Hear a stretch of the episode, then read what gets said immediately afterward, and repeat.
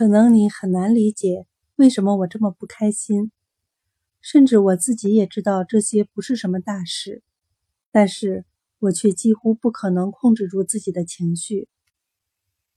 一旦我犯下了一个错误，犯错这件事本身就会像海啸般向我袭来，然后就像海啸一路上摧枯拉朽一样，我也被这种情绪摧毁了。有那么一瞬。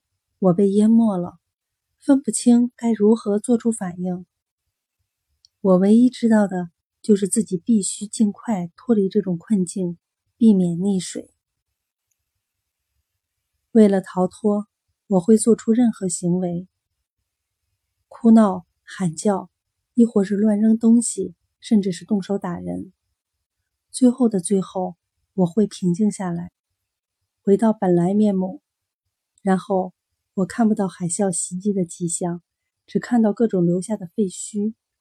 此情此景，只会让我恨极了自己。我就是讨厌自己的这副样子。节选自《我想飞进天空》。